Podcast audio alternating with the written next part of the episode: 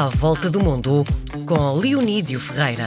Hoje é dia de recebermos na RDP Internacional Leonídio Ferreira, jornalista de formação e apaixonado pelas viagens. Todas as semanas somos transportados para zonas diferentes do globo a conhecer portugueses que ele se foi cruzando. Viva! Bom, hoje Olá. partimos do Brasil para dar a volta ao mundo. Bem, é, é uma viagem não tão grande como isso, que se olhares, eu vou- vamos saltar do Brasil para o Benin, para a costa ocidental africana. Tem que ser passar o Atlântico, são Sim. uns quilómetros. É, é uma figura que eu me cruzei, mas é uma figura do século XIX, é daquelas figuras que eu me cruzei em artigos de jornais, é, num livro do Bruce Chatwin, que chama-se O Vice-Rei da Ajudá. É um livro que está editado em Portugal pela Red Sala e que eu recomendo. Quem é este vice-rei de Ajudá? Ajudá, já agora, para quem, para quem não sabe, era a mais pequena colónia portuguesa. Um, era uma, é uma fortaleza no atual Benin, onde no momento em que começam as guerras coloniais, nós temos três soldados apenas e Salazar dá ordens de resistir e depois dá ordens de incendiar a fortaleza e, e, portanto nós saímos de, de, de, de, ajudar um, imediatamente, não há possibilidade de resistir, é uma fortaleza e eram três soldados que estavam, que estavam, que estavam lá. Como é que nós chegamos a esta fortaleza? Temos que olhar para o século XV e XVI, as descobertas, a conquista de vários territórios em África e a Ajudá é um posto de, de tráfico de escravos, sobretudo para, para o Brasil. E chegamos eh, à altura da independência do Brasil, 1822, e o escrivão mor da Fortaleza, que é um brasileiro da Bahia, decide que não quer ser nem português nem brasileiro, uma vez põe bandeira nova do Brasil, outras vezes outra vez português, mas o que ele quer mesmo é ser o homem que controla o tráfico de escravos. É aliado de um rei local, na altura o Benin eh, chamava-se Abomei ou, ou Daomé. Esse rei local percebe que tem interesse em ter alianças com este Francisco Félix Souza e, portanto, eles juntos são ali os maiores traficantes de escravos contra praticamente o mundo inteiro, porque a Inglaterra já persegue os navios eh, negreiros, Portugal também fez acordos com a Inglaterra para deixar de fazer tráfico de escravos, o Brasil insiste ali um pouco, mas isto é tudo um bocado a pirata. Ah, as- Deixa-me só interromper, porque a expressão já traficante deixa-me arrepiado. Traficante de escravos é uma coisa que eh, eu não consigo conceber. não é? Eh, tens que ver que, que estamos na fase final desta época do, do tráfico de escravos eh, transatlântico, mas durante 300 anos foi uma coisa que mexeu a economia de muitos países, não só de Portugal. Eh, olha, a economia dos Estados Unidos, não era possível aquele sistema de plantações no, no sul dos Estados Unidos Sem sem as remessas dos escravos e depois, a uma certa altura, hum, eh, criação mesmo de escravos, no sentido pior do termo, como se fosse criação de pessoas para trabalharem escravas na- na- na- na- nas, nas Américas. E, portanto, este homem foi dos últimos traficantes, uma espécie de empresários hum, pá, sem escrúpulos. eh, obviamente, porque no fundo o que acontecia ali era hum, tribos que capturavam tribos inimigas e traziam para a costa e os portugueses ou outros europeus o que faziam era levá-los para o outro lado do, do, do, do- Atlântico.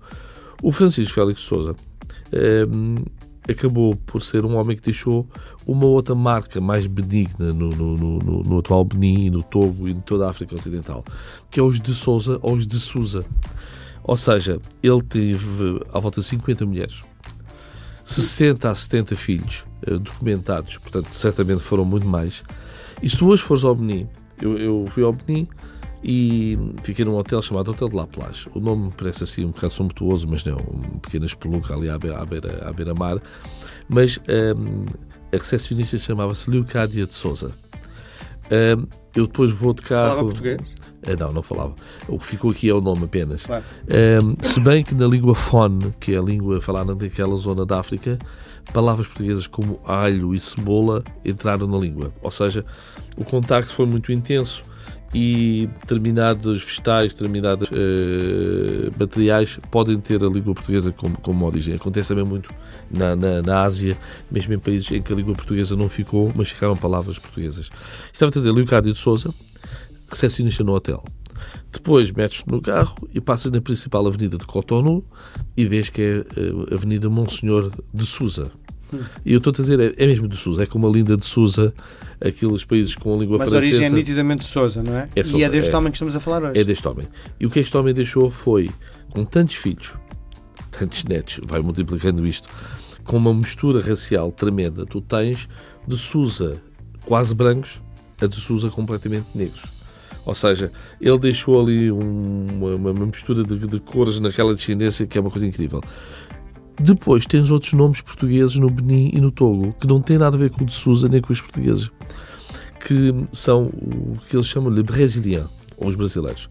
Então, houve alguns movimentos no Brasil contra a escravatura que não queriam escravos no Brasil, isto aconteceu também nos Estados Unidos, não queriam escravos no Brasil, mas não queriam que os negros ficassem a viver no Brasil. E então o que é que fizeram? Libertavam os escravos, mas davam-nos a oportunidade de eles regressarem ao continente de origem. Os americanos fizeram isso e deu origem à atual Libéria e, e que a capital é Monróvia, que é o do nome do presidente americano. Os, houve também algumas associações brasileiras que fizeram isso e levaram então antigos escravos para o que é hoje o Benin e o Togo. E então tu encontras lá o Charles de Oliveira, o Antoine Mendes, mas não tem a ver com Portugal. Tem a ver com esse movimento de ex-escravos a regressarem à terra, à terra deles. No caso do Benin e do Togo, eles misturaram-se mais ou menos bem. Na Libéria, que foi um país que até bem recentemente andou envolvido em guerras civis, o mais curioso uh, é que aquela presença daqueles africanos no território colonial dos Estados Unidos e depois nos Estados Unidos durante séculos, transformaram-nos numa espécie de nova tribo quando eles chegaram à Libéria. Uhum. Quando olhas para os conflitos todos que houve na Libéria nos últimos 100 anos, chegam, não é?